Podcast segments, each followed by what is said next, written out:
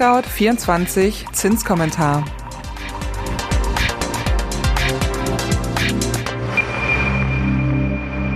Was SparerInnen ärgert, freut die KreditnehmerInnen. Die Baukredite sind immer noch günstig.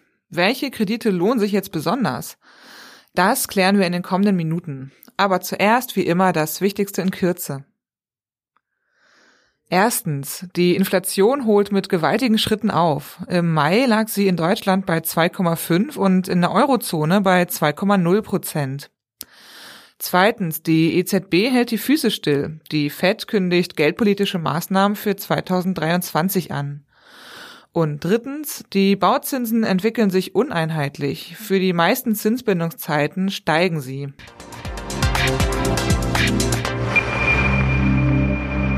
Auch in diesem Monat beschäftigt sie uns wieder, die Inflationsrate.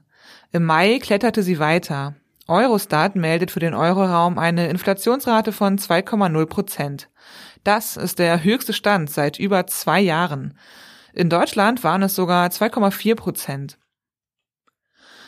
Alles wird teurer, vor allem die Energie. Mit deren Preisen ging es auf europäischer Ebene um rund 13 Prozent nach oben. Das immer wieder Mantra gleich verkündete Inflationsziel der Europäischen Zentralbank liegt weiterhin unter, aber nahe bei zwei Prozent. Nach zwei Jahren der geringen Inflationsraten war das schlüssig. Daraus müsste jetzt eine neue, veränderte Geldpolitik folgen. Sollte die EZB also mit ihrer Politik des steten Geldflusses jetzt Schluss machen und auf die Bremse treten? In der letzten Zinssitzung Mitte Juni war davon noch nichts zu merken. Es bleibt alles beim Alten. Die Leitzinsen verharren eingefroren bei 0,0 Prozent und die Strafzinsen für die Geschäftsbanken betragen weiterhin minus 0,5 Prozent. Auch das Pandemie-Notprogramm PEP für den Kauf von Staats- und Unternehmensanleihen mit dem hohen Volumen von 1,85 Billionen Euro soll bis mindestens Ende März 2022 fortgesetzt werden, obwohl sich die Pandemie derzeit deutlich abschwächt. Es mehren sich die Stimmen, die lieber heute als morgen auf PEP verzichten wollen. Dazu gehört etwa der deutsche Bundesbankpräsident Jens Weidmann.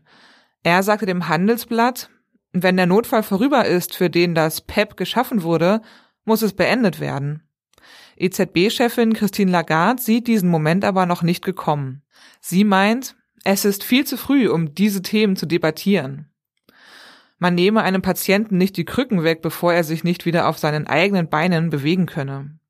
Etwas Druck mag aus den USA kommen, denn dort ist man nicht ganz so zögerlich, wenn es um die Wiederanhebung der Leitzinsen geht.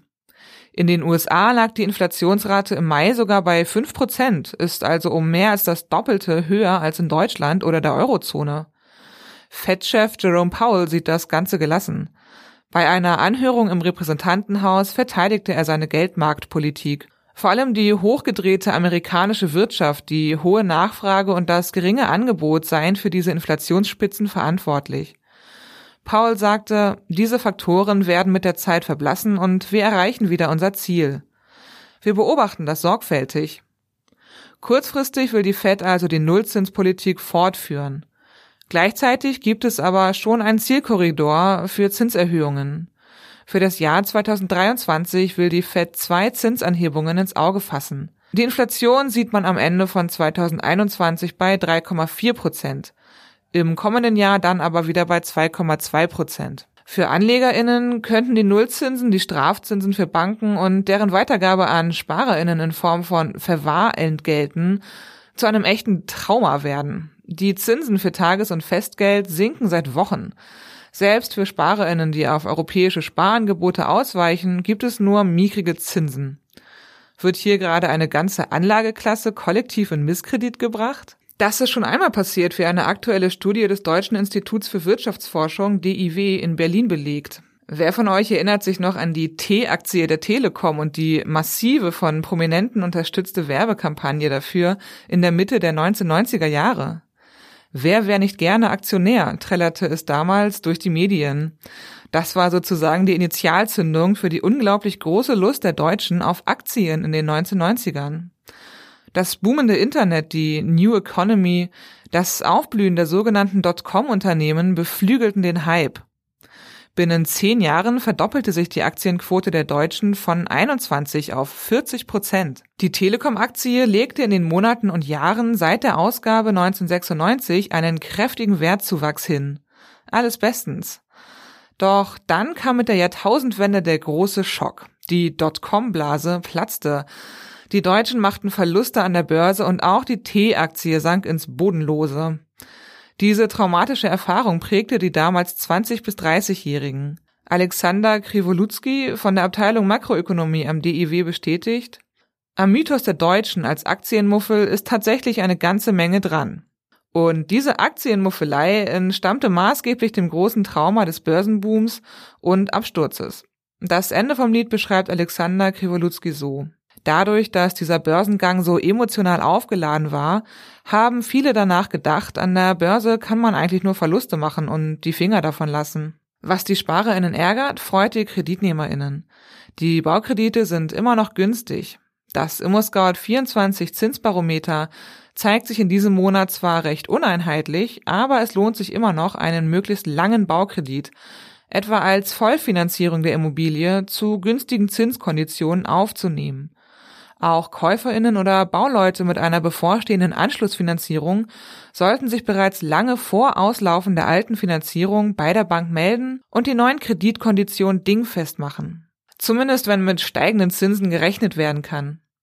Zeitdruck ist kein guter Berater. Auch Forward-Darlehen könnten derzeit wieder attraktiv sein. Im Prinzip sind sie eine Wette auf steigende Zinsen, weil sich die KreditnehmerInnen den aktuellen Zins plus einen Aufschlag für die vorzeitige Festschreibung der Zinsen schon Jahre vor der Anschlussfinanzierung sichern können.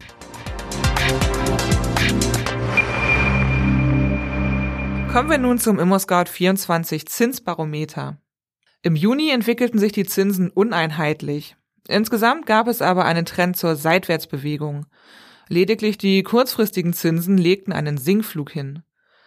Die Zinsen mit der kürzesten Laufzeit sind im vergangenen Monat ordentlich gesunken. Die Kredite mit fünfjähriger Laufzeit verringerten sich um 0,07 Prozentpunkte auf 0,87 Prozent. Ein wenig nach oben strebten hingegen die Darlehen mit zehnjähriger Zinsbindung. Hier ging es um 0,02 Prozentpunkte hinauf. 0,92 Prozent ist der Endstand. Auch die 15 Jahre laufenden Kredite wurden teurer, und zwar um 0,03 Prozentpunkte. Bei Redaktionsschluss zeigte das ImmoScout 24 Zinsbarometer einen Stand von 1,26 Prozent. Die sehr langfristigen Kredite mit einer Zinsbindung von 20 Jahren verhielten sich ruhig und veränderten sich gar nicht. Seit Ende Mai standen sie wie festgetackert bei 1,40 Prozent. Damit sind wir am Ende des ImmoScout 24 Zinskommentars angekommen. Habt ihr Fragen an uns, Lob, Anregungen oder Kritik? Dann schickt uns doch gerne eine E-Mail an podcast@scout24.com. Ihr könnt uns aber auch einfach einen Kommentar hinterlassen. Wenn euch unser Podcast gefällt, dann abonniert ihn doch einfach bei Spotify, iTunes oder wo auch immer ihr eure Podcasts gerne hört. Und wenn ihr wissen wollt, wie es mit den Zinsen weitergeht und was das dann für eure Finanzierung bedeutet, dann hört euch doch den nächsten Zinskommentar in einem Monat an. Am Mikrofon war Konstanze Renken. Bis dann. Tschüss.